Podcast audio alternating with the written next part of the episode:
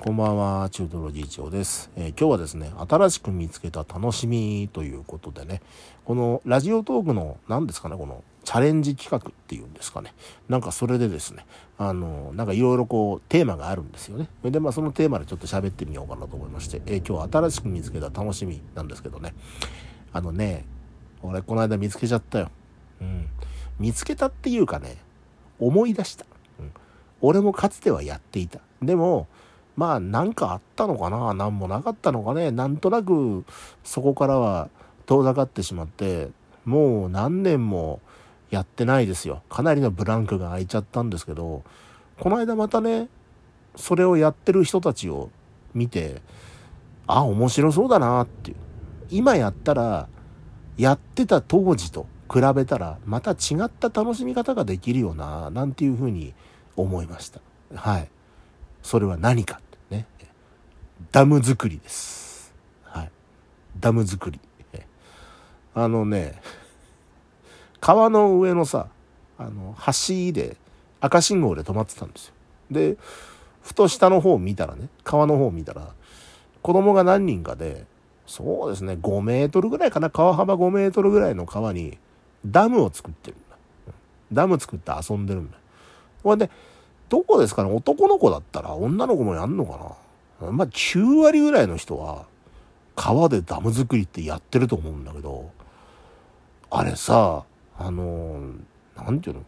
子供の頃にやったから、あの、大したダムは作れなかったと思うんだけど、あの、大人力発揮して川にダム作ったら、ちょっとしたもん作れるんじゃねえのって思うんだよね。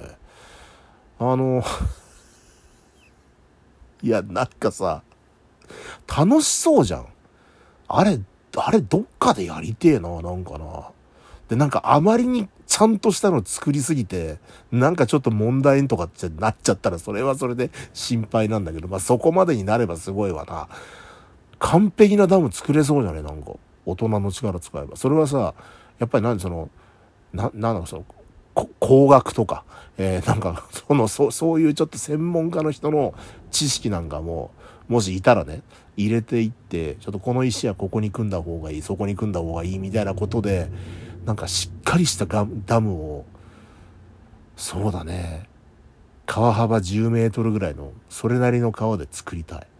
うん、あの、たまにさ、川行くとさ、あの、なんかダム作った後みたいなやつがあるじゃん。子供が多分適当に作ったんだろうね。なんか石をずっとさ、一直線に並べてさ。で、そんなんすぐ崩れちゃうじゃないですか。で、それ崩れた後みたいなのがあるじゃんか。だから、ああいうのを利用すれば、そこそこね、あの、短時間で立派なダム作れると思うんですよ。ああいうのをまず、その、そこにあるのを使って利用してさらに石を組んでいって、その組み方もきちんと、その、なんか科学的な、えー考察をもとに組んでいく。うん。そうするとなんかね、ダム作りも楽しいんじゃねえかなって。むしろ、こういう発想って多分そんな誰でもすると思うから、もしかしたらなんかそういうさ、チャレンジ系の番組ってあるんじゃないか鉄腕、それは鉄腕ダッシュとかさ、そういう番組でもしかしたらもうなんかやってるかもしれないんだけどね。その川にダムを作る大人が、大の大人が川にダムを作るってのやってるかもしれないんだけど、あれちょっとやりてえななんか流行ってくんねえかなとそれは思うよ。俺さ、42歳じゃん。で、独身じゃん。子供いないじゃんか。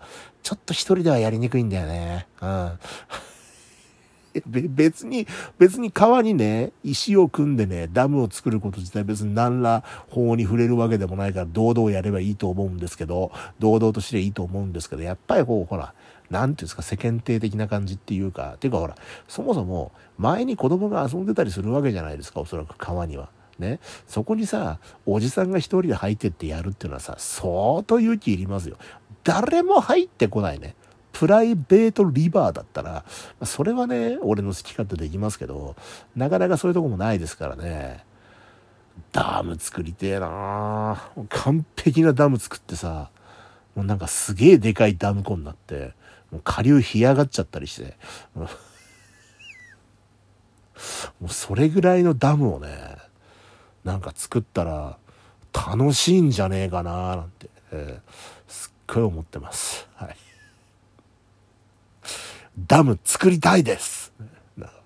オフ会とかやりたいもんなんかダム作りをどこでやんだか知らねえけどさ、うん、た、たま、玉川はちょっと流れ急すぎるな、でかいからな。もうちょっと小さめの川でね。で、あんまり人がいないところがいいですよ。うん、はあ、やりてえな、ガム、ダム。絶対楽しいわ。大人のダム作り。はい。えー、ということでね、今週もまたよろしくお願いいたします。チュードロ議長でした。